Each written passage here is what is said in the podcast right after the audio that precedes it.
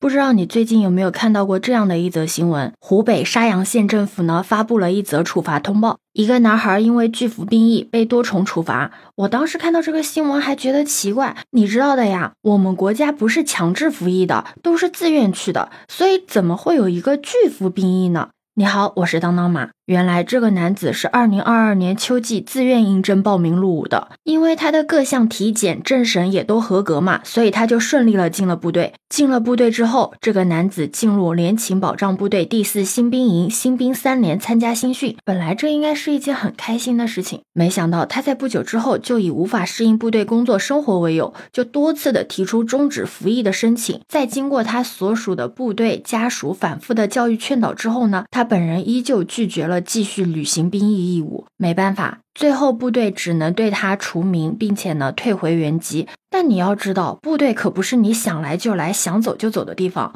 你自己主动的参军入伍的，又拒绝服兵役，这已经严重违反了《中华人民共和国兵役法》。虽然说对于拒服兵役，不同的地区惩戒措施呢略有不同，但基本上都包括经济处罚、个人户籍备注拒服兵役永久字样、不得办理出国出境和升学复学等相关手续。不得录用为公务员和事业单位工作人员，还会被纳入履行国防义务严重失信主体名单等等。那山阳县人民政府对这个男子做出的九项处罚中，就有包括这些。其实走进军营，穿上军装，也是很多人多年的梦想。如果你是怕苦怕累的人，那么你完全可以不用去报名参军的，不会有人逼迫你的。但如果你自愿报名，又通过了重重审核之后，还去拒绝服兵役的话，那你真的不仅是浪费了别人梦寐以求宝贵的参军入伍名额。拒服兵役的污点也会陪着你一生。你要知道，通报里面的这个男子，他是大专毕业之后去报名参军的。如果他是就就读的时候参军入伍，然后再拒服兵役的话，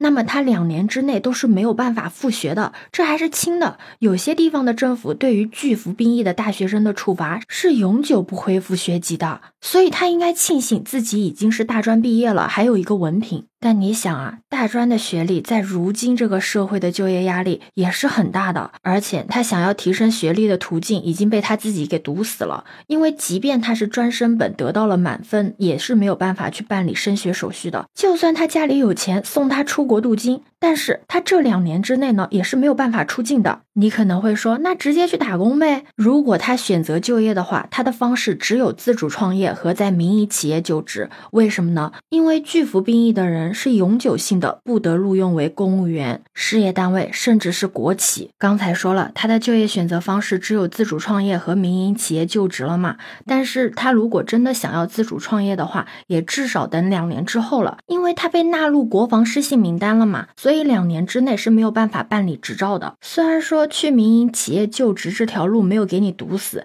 但你想一下。假如你是一家公司的 HR，然后你面试的时候知道这个人他有拒服兵役的经历，你还会去选择录用他吗？如果这个男子他家里条件还好的话还行，如果他家里是当地的困难户的话，他拒服兵役的这个举动会直接的影响困难补助的发放，而且也是永久性的。国家针对贫困人口的福利和帮扶，基本上呢都跟他没有关系了。其实我真的觉得你不想当兵可以不用去报名，但你要是进来了，就应该扛起你自己该。扛起的那一份义务和责任，你要知道，跟很多国家比起来，我们国家军人在社会上的地位还是比较高的。国家给予的服役条件和各项的福利也是相当好的。最直接的福利就是发钱。就拿义务兵家庭优待金来说吧，虽然说不同的地方的标准不同，都是从一万到四万不等，可以领两年。如果你是大学生入伍的话，还可以享有一次性入伍的奖金。就拿杭州来讲吧，全日制本科毕业生入伍，一次性奖励四万八千七百五十元。服役期间，部队也会发放津贴和工资，工资呢基本上都大差不差的。但是津贴呢是服役地点不同也会有变化。就像高原兵的津贴是普通标准的两倍，西藏兵呢是三倍之多。除了这个津贴和工资之外呢，还有伙食费、医疗费等等。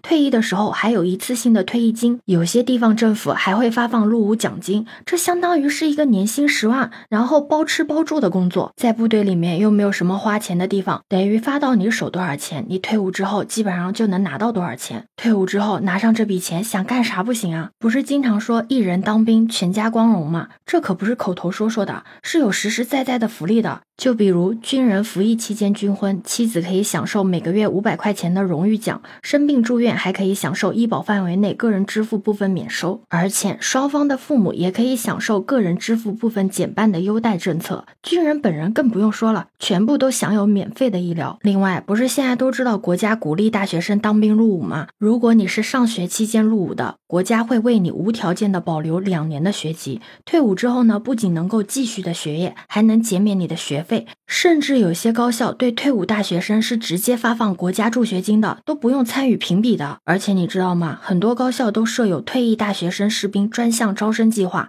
如果你想毕业之后考研深造，这可都是一个很好的机会。这些学校基本上都是双一流以上的名校，这不就等于原来几百个人报考就录取十个人不到的一个专业，你可以直接通过退役大学生士兵专项提前占据了一个名额吗？就算有战友跟你竞争，这个压力。也是会比普通考生小的呀。如果你想要报考的学校没有这个退役大学生士兵专项招生计划，那也没有关系。你只要参过军，你就可以享受考研初试成绩直接加十分的优待，这不就是一个妥妥的外挂吗？如果你在部队立过二等功，那你连考试都不用考直接就可以免试攻读硕士研究生。就业方面的话，虽然现在国家基本上不直接安排工作了，但退役士兵也享有各种就业优待政策的。如果想要考公考编的话，依法优先录取也都是一些基本的操作。进入单位以后，服役年限还可以直接当做工龄，那已经是国家机关企事业单位员工的。退伍之后呢，还能复工复职，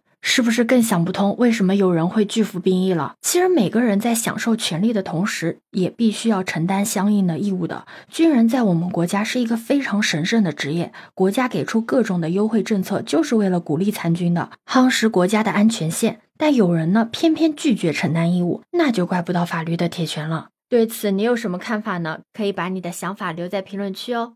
如果你喜欢我的话，也可以在我们常用的绿色软件搜索“当当马六幺六”，就可以找到我哦。欢迎你的订阅、点赞、收藏、关注。这里是走马，我是当当马，拜拜。